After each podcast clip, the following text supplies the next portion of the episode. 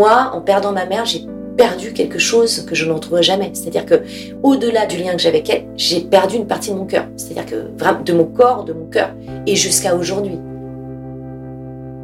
Ça a été tellement intense, tellement fusionnel, tellement fort notre relation que le jour où elle est décédée en une demi-heure, bah, tu, tu perds tout. Et la violence est telle que tu te dis waouh, c'est-à-dire que comment, je vais me réadapter à cette vie sans elle? Et ça, mes filles l'ont vu. Donc aujourd'hui, elles savent la souffrance que c'est. Et je me dis, moi, qu'est-ce qui va se passer le jour où je serai plus là?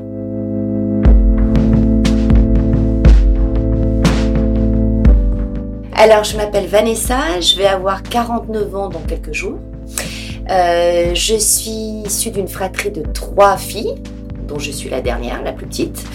Euh, je suis maman de deux filles, euh, Chloé qui a 17 ans bientôt et Lou qui a 12 ans et demi. Et je suis séparée de leur papa depuis une dizaine d'années, un peu moins. Voilà. Je suis productrice dans l'audiovisuel et j'habite à Suresnes dans un appartement avec mes filles. Voilà où en est ma vie aujourd'hui. Entre Vanessa et sa mère Christine, c'est une véritable histoire d'amour mère-fille. Celle de la tendresse, de la douceur et de la bienveillance. Celle qui vous plonge dans une bulle protectrice dès la naissance. Celle que l'on aurait toutes et tous aimé connaître. Mais lorsque l'amour est si grand, il est peut-être encore plus douloureux d'en faire le deuil. Vanessa, c'est une histoire à la fois difficile et magnifique. Une histoire qui vous fait du bien.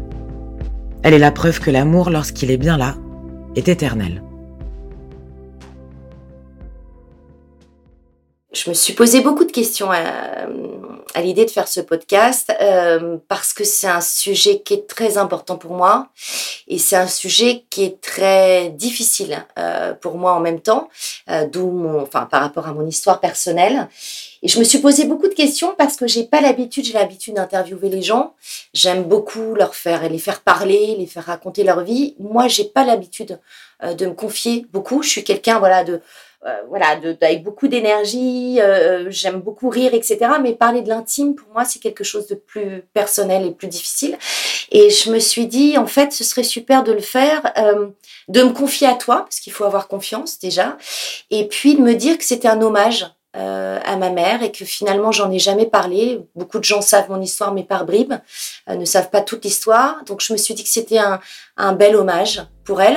Et après je me suis dit que par rapport à mes filles, c'était quelque chose que j'allais leur léguer en fait et que c'est jamais pareil de raconter des choses à, à tes enfants que pour elles de l'entendre, d'entendre leur mère parler d'une autre façon sans qu'elle soit à côté, sans qu'il y ait d'artifice. Donc je me suis dit que c'était un bel hommage aussi pour elles.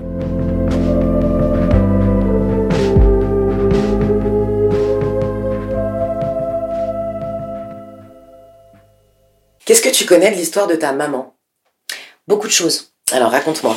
Euh, beaucoup de choses. En fait, j'ai des parents euh, qui sont tous les deux mauriciens.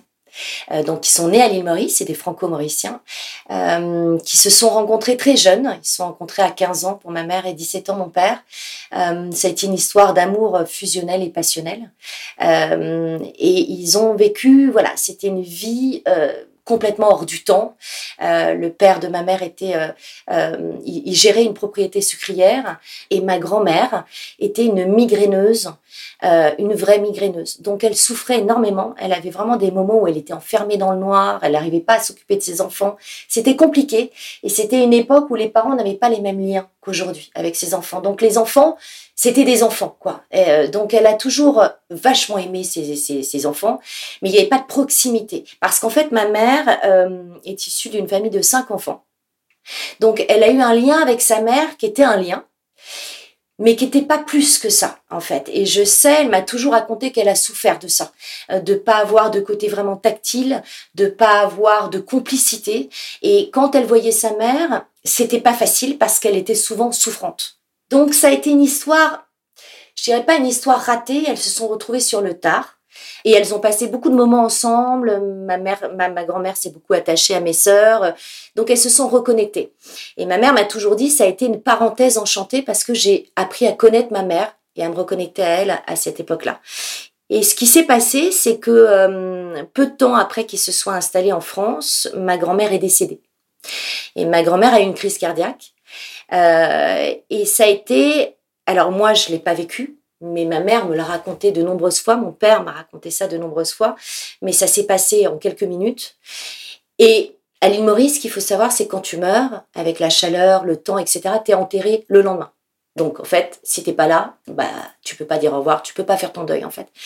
Et c'est mon père qui a reçu un télégramme, il était à la campagne, il a reçu un télégramme en disant euh, trois mots, euh, voilà, Marie est décédée, euh, c'est terminé. Et en fait, mon père a dû l'annoncer à ma mère. Et mon père m'a toujours dit, ça a été un moment terrible parce qu'il a fallu, voilà, que j'aille voir ta mère, que je lui explique. Et ça a été tellement terrible qu'elle s'est enfermée. Mes sœurs ont des souvenirs, mais de toute petite, hein, parce qu'elle devait avoir 4-5 ans à l'époque. Ma mère s'est enfermée pendant une semaine dans une pièce dans le noir et euh, n'a rien dit, n'est pas sortie et a pleuré pendant une semaine. Euh, tellement ça a été dur, un, de perdre sa mère, deux, de pas être là, trois, de pas pouvoir dire au revoir, euh, et surtout qu'elle venait de la retrouver quelque part, en fait. Et je crois que pour ma mère, il y a eu un avant et un après. Du jour au lendemain, ses racines ont été rompues, en fait. Et du coup, je crois que mes parents, euh, ma mère surtout, comme elle a été loin de, de, tout son clan familial, ils ont eu un but, c'est de recréer leur famille. Et du coup, ils sont vraiment centrés sur leurs enfants. Et, et, et ma mère, euh, donc, a eu un deuil très compliqué euh, et a, a, décidé de tomber enceinte, d'en faire un troisième. Elle a eu une fausse couche et moi, je suis arrivée après. Et, ils ont créé cette famille, boum, ça a été très, très, très, très, très fusionnel entre nous parce qu'il n'y avait pas grand-chose.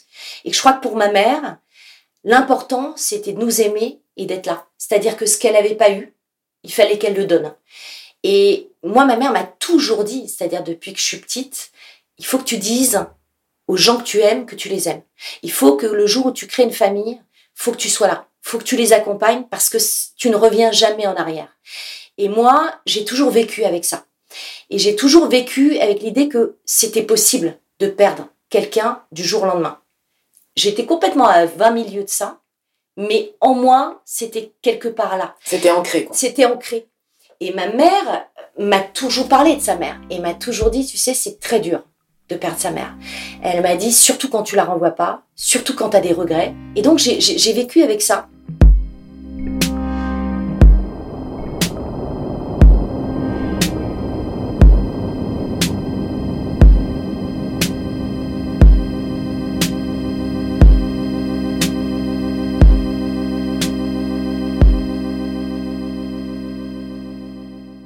Ma mère, euh, en même temps, c'était une mère qui était formidable parce que elle était là. Enfin, moi, j'ai jamais été à la cantine de ma vie, quoi.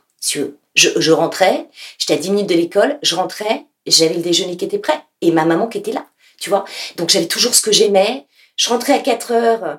Euh, il y avait souvent euh, des femmes mauriciennes qui étaient à la maison ou des nounous mauriciennes qui me faisaient des trucs mauriciens. C'était génial. J'avais des crêpes, j'avais des gâteaux patates, j'avais des, j'avais toutes les spécialités les Maurice elle me faisait travailler, tu vois, quand j'étais petite. Donc, hyper chouchoutée, mais peut-être même trop, dans le sens où, en fait, moi, j'ai eu l'impression qu'au-dessus de ma maison de famille, il y avait un nuage de bonheur. Tu vois?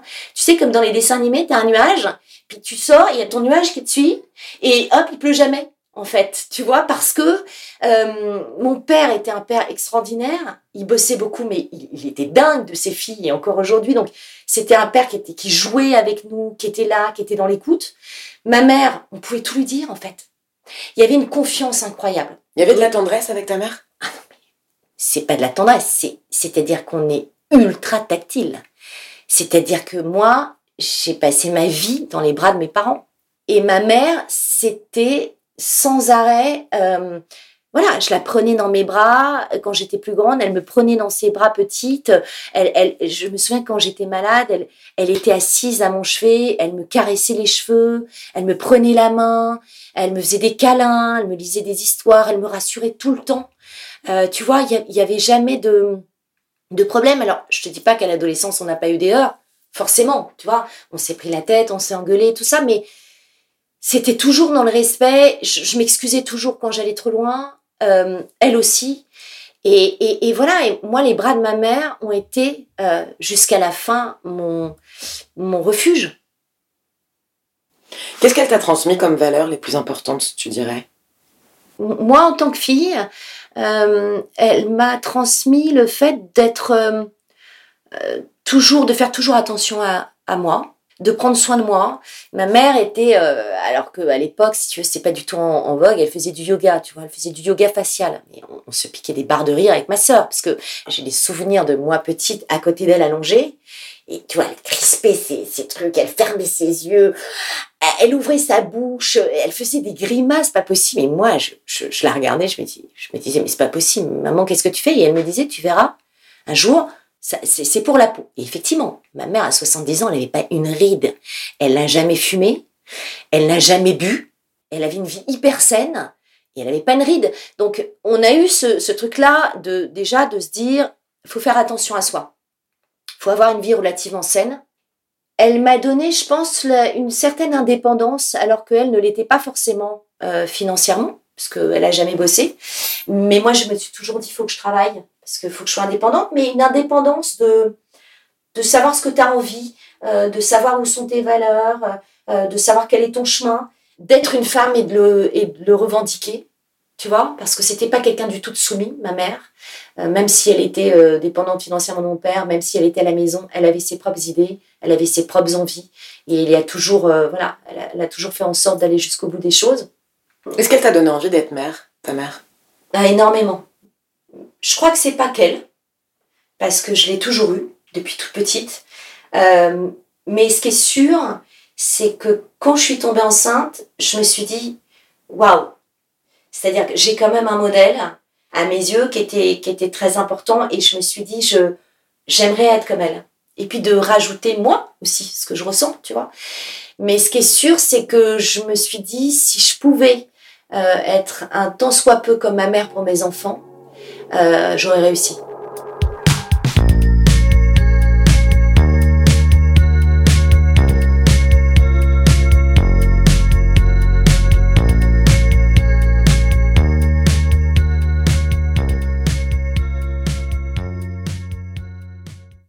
Devenir mère de fille, c'était important pour toi ou, tu, ou ça ah, Mais c'était plus qu'important. Alors explique-moi ça. Ah non, mais moi, c'est-à-dire que depuis toute petite, j'étais dingue de Barbie. Tu vois, moi, mon kiff, c'était les Barbies. Mais les Barbies, je, je pense, j'y ai joué jusqu'à 13 ans, tu vois.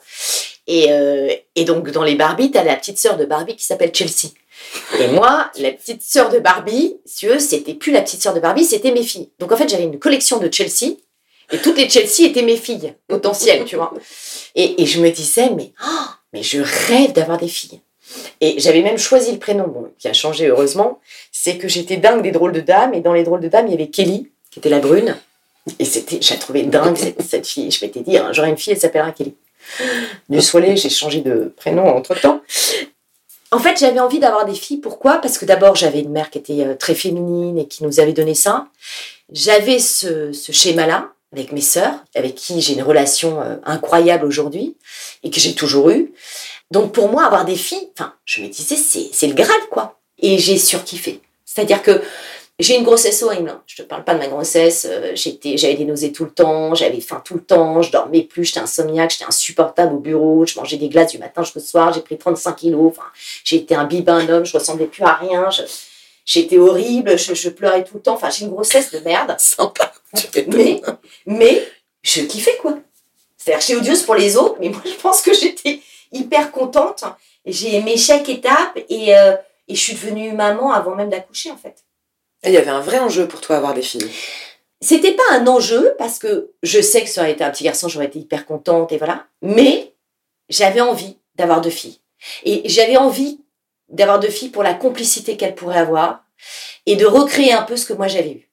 Moi, je suis comme un poisson dans l'eau, en fait. Hein, mm. tu vois Et tu avais envie, tu me disais justement à la naissance de ma première, j'ai senti que j'avais vraiment tout à retransmettre de ce que ma mère m'avait mm. donné. Tu peux m'expliquer ça?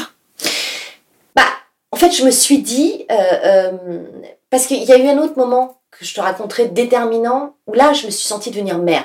C'est-à-dire que là, jusqu'à maintenant, pour moi, euh, je me suis dit, ok, j'ai vu ma mère faire, alors évidemment pas quand j'étais bébé, etc., mais elle m'a transmis tellement d'amour, tellement de simplicité dans nos relations.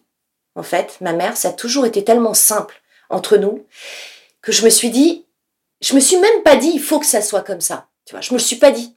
Je l'ai ressenti. En fait, je suis devenue maman et, et ça a été simple. Et, je me suis juste dit, en fait, j'ai juste à les aimer. C'est génial. En fait, tu as juste à aimer ce petit bout que tu as dans tes bras sans te poser de questions et à te faire confiance. Et en fait, je crois que moi, ce qui a été super important et ce que ma mère m'a donné, sans que je le réalise tout de suite, c'est de me faire confiance.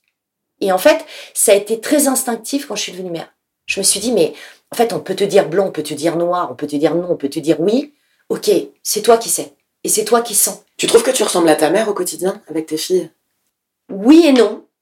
Euh, oui, parce que forcément, euh, il y, a, des choses euh, que je reproduis, c'est-à-dire que je, je, me surprends à, à, être très protectrice, je me surprends à leur dire de mettre un manteau quand il fait froid, et elles m'envoient bouler d'une force en me disant et ça va maman et tout, mais ça je l'ai entendu toute mon enfance.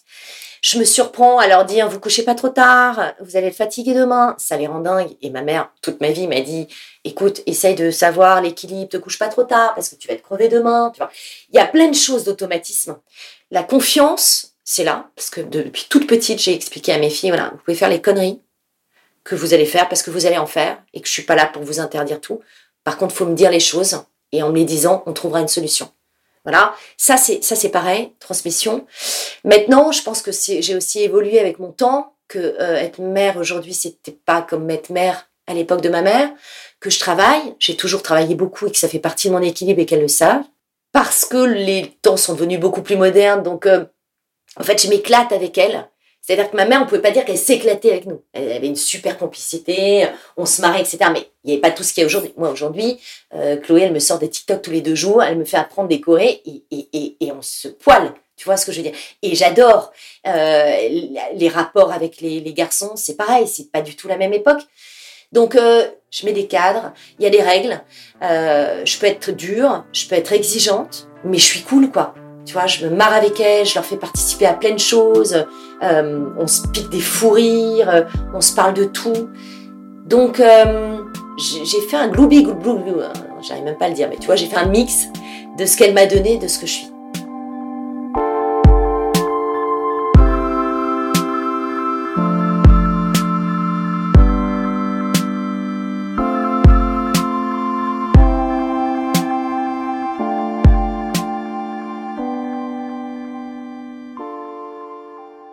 J'ai passé toute mon adolescence et une partie de ma vie d'adulte avec euh, ce truc ancré en moi que ma mère avait perdu sa mère d'une attaque cardiaque et qu'elle n'avait pas revu.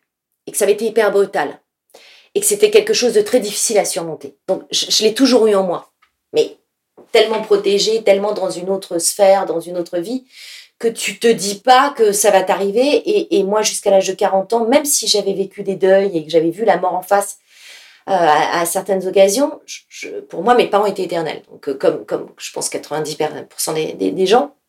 Et, euh, et, voilà, et ma mère est décédée ben, en, je pense, une heure.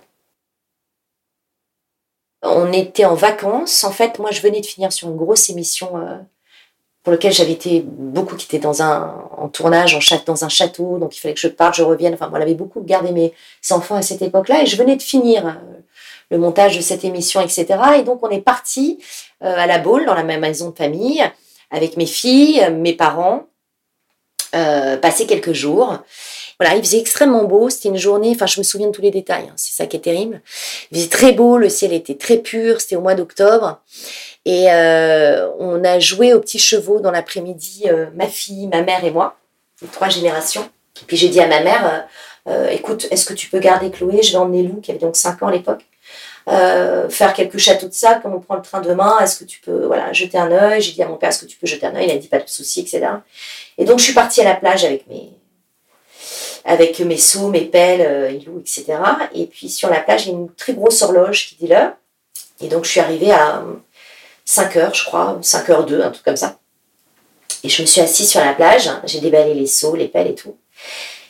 Et je, me souviens d'une vague de froid qui m'a envahi, mais un truc, mais d'un autre temps, quoi. J'ai commencé à avoir froid, froid, froid, froid, froid, et, j'ai regardé l'heure, il était 5h05, et j'ai regardé Lou et je lui ai dit, écoute Lou, on va rentrer. Et Lou, elle avait 5 ans, elle me dit, ah ben non, Non, on va pas rentrer, maman. euh, j'ai envie de faire des châteaux et tout. Je suis si on rentre, j'ai froid, je me sens pas bien, etc. Donc ça a été toute une crise. Ça m'a mis dix minutes à rem- remballer les trucs parce qu'elle voulait pas, elle trépignait, elle voulait pas rentrer, etc., etc. Je lui ai dit si on rentre, on va faire les valises, les trucs et tout. Donc elle était, je l'ai traînée, elle pleurait, je me souviens dans la rue parce qu'elle voulait pas rentrer, etc. Puis il y a un grand portail blanc devant ma maison et donc je suis rentrée dans le dans la maison, dans le jardin, et là ma fille euh, est née, donc Chloé euh, m'a dit maman viens vite, euh, grand-mère elle est tombée dans les pommes, ça va pas, elle, a un malaise, etc.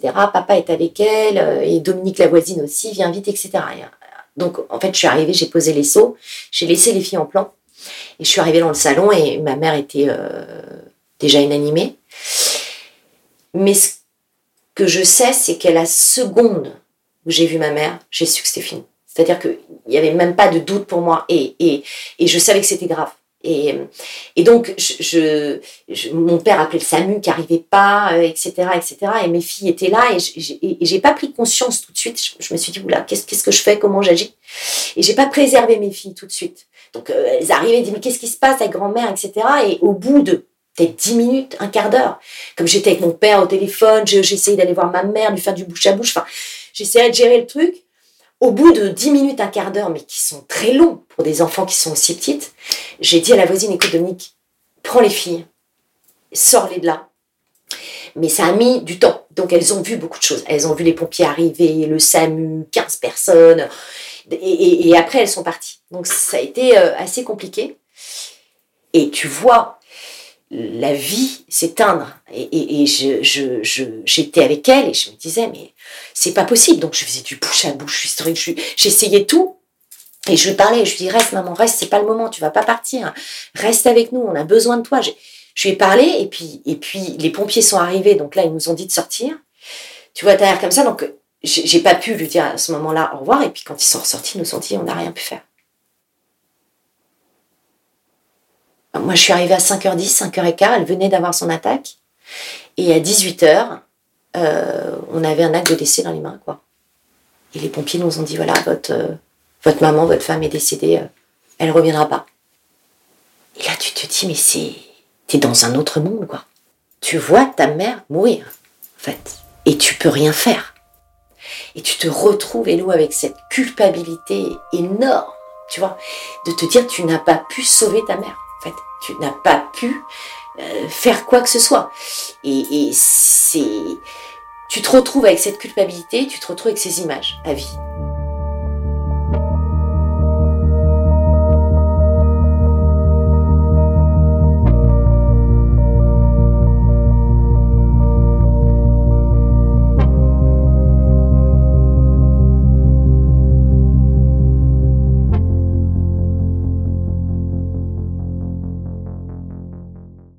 Comment ça se passe les mois qui suivent pour toi? Oh, ben c'est hyper dur. C'est même pas dur. C'est indescriptible. Mes filles, extrêmement fragilisées, ne comprendront pas du tout ce qui se passait. Et moi, à naviguer là-dessus. Donc en fait, je me suis dit, putain, il faut que je fasse attention à ce que je vais transmettre de ce moment-là à mes filles. J'avais cette conscience-là. Et en même temps, j'étais dévastée, quoi. Je mangeais plus, je dormais plus, j'allais bosser. En fait, elle est morte fin octobre et j'ai commencé une énorme émission début janvier. Et je me souviens que, que, le, directeur des programmes à qui j'avais raconté l'histoire m'a dit Mais Vanessa, c'est incroyable parce que personne ne peut savoir ce que tu es. Et donc, je passais mon temps à, à essayer de donner de la force à mon père, donner de la force à mes filles, donner de la force à mes sœurs.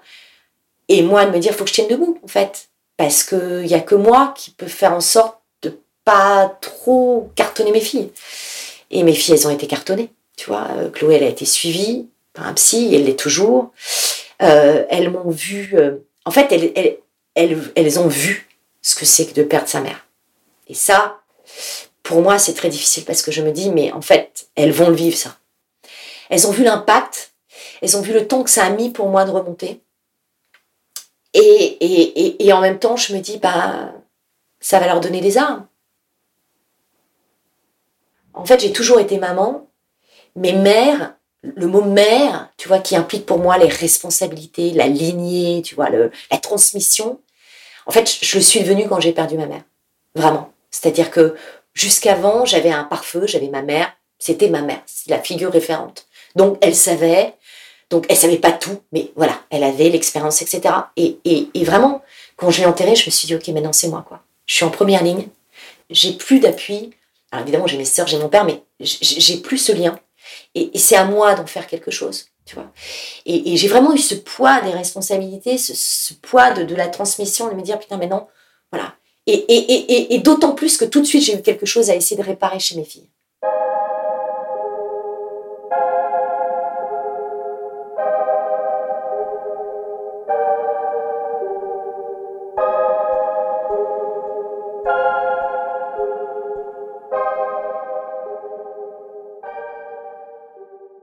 Quelques mois après, donc elle est, décédée en octobre, euh, mon père, qui était donc qui s'est retrouvé dans cette maison familiale, hein, qui est revenu de la Baule, euh, limite en suivant le corbillard, euh, hein, s'est retrouvé dans la maison familiale. Bon ben voilà, elle est partie, il est parti avec ma mère en vacances, il est revenu sans ma mère. Donc on a essayé d'être très présente, etc. Mais très vite, on s'est dit, il va pas pouvoir rester là. Elle est partout. Donc on s'est mis à vider cette maison. Donc mes sœurs sont venues. Enfin, c'est des moments hyper forts et hyper douloureux parce que on avait vidé toute leur vie. Et mon père euh, nous a appelés, euh, ma sœur cadette et moi, en nous disant écoutez, faut que je vous voie. Euh, est-ce que je peux vous voir seul, sans vos enfants? Est-ce que vous pouvez faire garder vos enfants, etc. Faut que je vous voie. J'ai quelque chose à vous dire, à vous montrer. nous, on s'est imaginé, mais je me souviens pendant une heure avec ma sœur, on s'appelait mais qu'est-ce qui se passe? Qu'est-ce qui, se passe, etc. On est arrivé et, mon père, qui était hyper ému, nous a sorti une lettre fait une enveloppe craft sur laquelle il avait marqué euh, à mes filles euh, à n'ouvrir qu'après ma mort. Et là, on, s'est regardé avec ma sœur et mon père nous a dit voilà, en fait, euh, votre sœur aînée a trié des papiers. Et en fait, en triant les papiers, les dossiers pour voir ce qu'on jette, ce qu'on garde, etc., elle est tombée sur cette enveloppe. Et elle a ouvert cette enveloppe. Et en fait, ma mère nous avait écrit, six ou sept ans avant sa mort, une lettre sous forme de poème, de strophes, pour le jour où elle serait plus là. Qu'est-ce que tu ressens ce jour-là? Bah, ce, on ne fait que pleurer, c'est-à-dire que je pouvais à peine lire la lettre. Parce qu'en fait, la lettre, c'est pas une lettre, c'est, c'est un cadeau, quoi. Sur le moment, tu, tu le prends pas comme ça, parce que c'est tellement douloureux de voir l'écriture de ta mère, les mots de ta mère qui écrivait énormément, euh, qui te parlent, en sachant qu'elle est plus là. Et elle est plus là. C'est indescriptible, tu vois, ça te bouleverse en fait. On était mais bouleversés. Moi, je, je, pouvais même pas lire la lettre tellement je pleurais, je me souviens. C'est, mais c'est pas des pleurs de tristesse, c'est des pleurs qui viennent de, de ton entre en fait, qui, qui, de ton lien, tu vois, de ce cordon ombilical en fait. Et, et tu te dis, ta mère t'a écrit pour soulager ta tristesse, pour te dire qu'elle sera là, euh, pour te dire que s'il ferait froid, elle te réchauffera, qu'elle pensera à nous, qu'elle sera toujours là, qu'elle a confiance en nous, pour notre vie, pour nos enfants, qu'elle viendra nous voir de temps en temps quand on dort. Enfin, tu vois, c'est. Enfin, je, me souviens qu'on est rentré, mais moi j'ai pleuré, mais, mais tellement pleuré. En fait, je, je crois que j'ai pleuré la mort de ma mère à ce moment-là. Et de se dire que toute notre vie, les moments où on n'est pas bien, on pourra relire des mots qu'elle n'a écrits que pour nous, parce qu'elle sait ce qu'on ressent. Rien n'aurait pu avoir autant de valeur que ça. Quand je vais pas bien, mais vraiment quand je vais pas bien, ou quand vraiment l'absence est trop dure, je la lis, cette lettre, et elle me parle. Et en fait, euh, même dans sa mort, elle a transmis quelque chose à la fin. Et je me suis dit, je ferai la même chose pour mes filles. Et Chloé, il n'y a pas longtemps, m'a dit, je ferai la même chose pour mes enfants. Si tu pouvais t'adresser à elle, qu'est-ce que tu aurais envie de lui dire? Bah, Qu'elle me manque, hein. Qu'elle me manque euh, tous les jours. Et à tes filles? Qu'elles aient aucun regret. En fait, c'est-à-dire que j'ai envie de me dire que le jour où je partirai, elles auront rien sur la conscience. Tu vois, comme parfois tu, perds ta mère, moi j'entends des amis, des trucs qui se disent Oh là là, j'ai pas été bien, je regrette, etc. C'est c'est un tel apaisement. En fait, tu vois, moi, dans toute cette histoire qui est extrêmement douloureuse encore aujourd'hui, j'ai pas de regrets. Et ça, c'est, c'est un apaisement pour moi. J'ai aucun regret. Je peux pas te dire, j'ai, j'ai que des super souvenirs. J'ai le regret qu'elle soit plus là. J'ai le regret qu'elle voit pas mes enfants grandir. Mais euh, voilà, et, la seule chose que je peux lui dire, c'est que c'est que c'est qu'elle me manque, que je l'aime et que et qu'elle a été une mère incroyable et que ce que je suis aujourd'hui, c'est grâce à elle. Et j'essaye d'être euh, pas irréprochable parce que je suis pas une mère parfaite, mais j'essaie de donner le maximum à mes filles. Quoi. C'est vraiment ma priorité. Et j'ai envie qu'elles puissent donner ça après à leurs enfants parce que je pense que quand tu es aimé euh, par tes parents et, et particulièrement par ta mère, tu peux tout affronter quoi.